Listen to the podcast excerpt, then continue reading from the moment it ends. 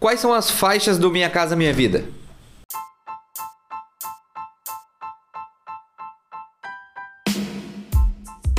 Oi, eu sou o Mike, da Imobiliária Cap, corretores de alta performance, e está começando um Dúvida Frequente do Corretor. Essa foi a maneira mais fácil que a gente encontrou para sanar as dúvidas dos nossos corretores no dia a dia. Existem três faixas no programa habitacional do governo.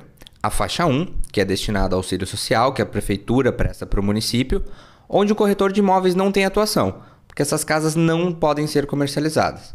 E como a gente não pode vender essas casas, a gente não vai entrar muito em detalhes.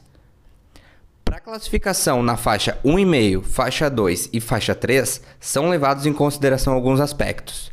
Primeiro deles, o valor do imóvel e depois o perfil do cliente, perfil financeiro. Para a faixa 1,5, na região metropolitana, o imóvel pode custar até 128 mil reais. Em Porto Alegre, o mesmo imóvel pode custar até 133 mil reais.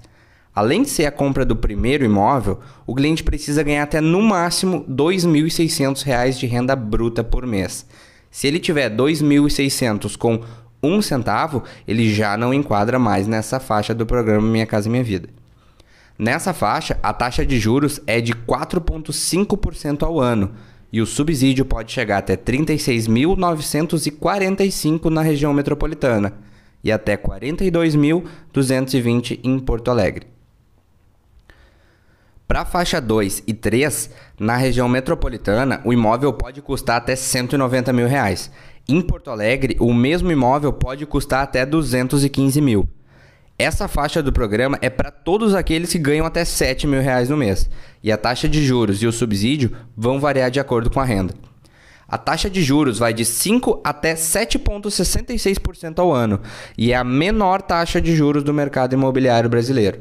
O subsídio ele pode chegar até R$ 23.200 na região metropolitana e até R$ 26.365 em Porto Alegre. Pontos importantes.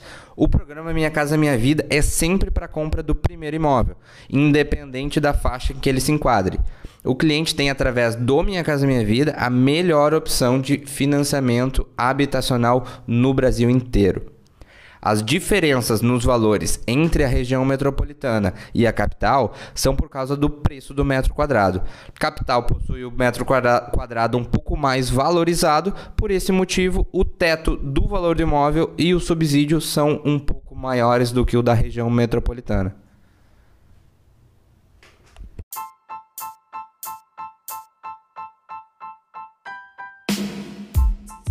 Gostou desse podcast? Marca a gente no Instagram, capimóveis. O link vai estar tá na descrição.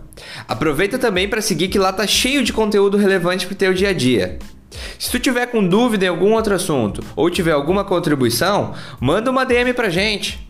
Esse conteúdo, ele não precisaria ser público. A gente quer agregar valor para ti. Se isso realmente te ajudou, fala pra gente. Esse é o nosso combustível. A tua participação é muito importante para nós. Valeu pela tua atenção e até a próxima.